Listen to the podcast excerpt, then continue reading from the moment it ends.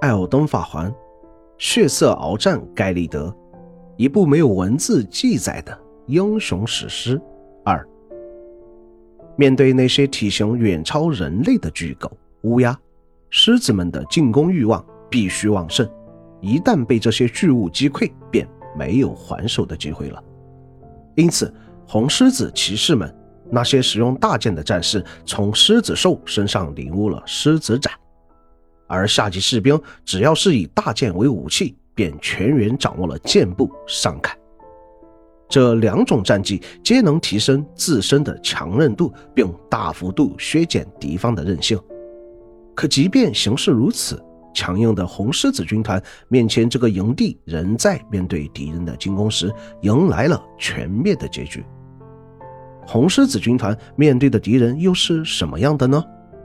在盖里的区域，褪色者能遇到一种巨型的乌鸦，这群乌鸦通常栖息在巨大的树枝之上，或是在废墟的墙上。虽然这群乌鸦体型巨大，但通常成群结队的行动。我们能观测到，即使是红狮子军团，也鲜少与这些大型怪物正面敌对，甚至在众多乌鸦栖息的废墟之中，彻底放弃了对该废墟的控制权。但从另一方面来说，拥有红狮子骑士驻守的堡垒、城寨，皆有重力箭雨这样的防备招式。这也使得依靠飞行俯冲进攻敌人的巨型乌鸦不敢轻易靠近人类所在地。这使两者自然形成了一种微妙的平衡状态。这些前肢细小、头部膨大、双腿健硕的狗，外形就像是霸王龙一般。它们也是红狮子军团主要对抗的敌人。这些巨犬的行为模式就要比乌鸦复杂许多了。一方面，它们胃口非常好，不仅是人类的尸体，就连自己同类的尸体也不放过。而这些巨型猛兽在发动攻击时，也会对友军造成无差别伤害。另一方面，在北方山丘之上，我们也可以观测到，这些巨型犬并不会主动攻击羊群，与这些小羊形成了一种颇为暧昧的关系。至今仍不清楚，是这群大狗在变异前就是牧羊犬，还是有主动圈养食物的意识。山上的游牧商人不会受到野狗的攻击。完全是因为他售卖的驱兽火把，只要褪色者携带这个火把，无论是乌鸦还是大狗都不会主动攻击褪色者。这些大狗拥有三种截然不同的攻击方式：向前咬，一边冲刺一边张开大口向前咬，以及用自己的大头蓄力之后向地上猛砸。需要注意的是，也有些狗是红眼。这些狗陷入了绝对的癫狂之中，即使手持驱兽火把，也无法免受攻击。比起一般的巨型狗，红眼的大狗多了一招向前方疯狂撕咬，宛若王室幽魂的疯狗攻击法。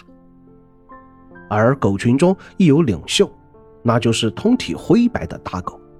白狗会在敌人接近时仰天发出嘶吼，使所有的伙伴停止进食、巡逻、攻击来犯者。就像是人类的号标，也像宁姆格福区域那些狼群的领袖，在盖利德北方的龙木洞穴中，褪色者也曾发现过白狼。或许这种白色的大狗正是白狼受到猩红腐败的影响变异而来的。无论是不破大桥，还是盖利德的城寨前，英勇的红狮子军团一直都在与这些可怕的狗群进行着无止境的斗争。地上堆积的狗群残骸以及熊熊燃烧的火焰，都在叙述着这个没有文字记载的英雄故事。在悬崖边缘，则有火山关底的楚雄人偶，四处巡视，清理着狗群。铁处女出现在这里，除了拉卡德与拉塔恩是亲兄弟外，也可以在后续的火山关卡中看到拉塔恩的画像被挂在火山关底中。或许对于这位兄长。拉卡德也是由衷的敬佩，才会在距离如此之远的艰难条件下对其施以援手。各地的士兵都分为三阶：骑士、普通士兵以及小兵。然而，在红狮子军团中，无论位阶高低，他们都选择了留在盖利德对抗猩红腐败。拉塔恩的手下都是老练的战士，红狮子中无懦夫。所有区域的骑士，其左胸上都有一枚徽章，如杜鹃骑士胸口的杜鹃徽章。但当红狮子骑士决定与故乡永别，以至腐败之际，他们却烧毁了胸口的徽章。或许在黄金律法破碎时，这群骑士也已失去了人性，褪色者也无法通过那些徽章认出他们原有的军队，但与星火腐败抗争到底的决心却深深刻印在了他们余生的行为之中。我无意评价释放猩红腐败的马连尼亚是否为英雄，但在这片猩红土壤覆盖的大陆上，每一位红狮子军团的成员都无愧于英雄之称。而在盖利德的土地进行过细致研究之后，我发现了一件颇为有趣的事：遍布于峡间地、宛如传教一般的颠火，偏偏在盖利德这个区域并没有出现。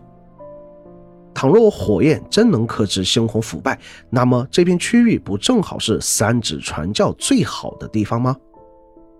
别祸害普通人呐！来给点力啊，颠火！通常评价一个教派的理念正确与否，不光要看他说了什么，一定要看他做了什么。而在这里，三指大人你就像个 Joker。教堂，褪色者通常会感到最为安全的地方，但在进入盖里德区域的第一个教堂，在我们还没见到那些巨大的生物之前，便会有一位入侵者打破这份宁静。这个女人叫做安娜塔西亚。穿着一身指头女巫的装扮，手中却拿着一把神圣肢解菜刀。对于普通的入侵红娘，我本不屑于特意描述一番，但这个家伙在整个流程中会整整入侵褪色者三次，每打死一次都会送给我们一个小礼物。在这里送给我们的是提升圣属性伤害的圣对蝎护符。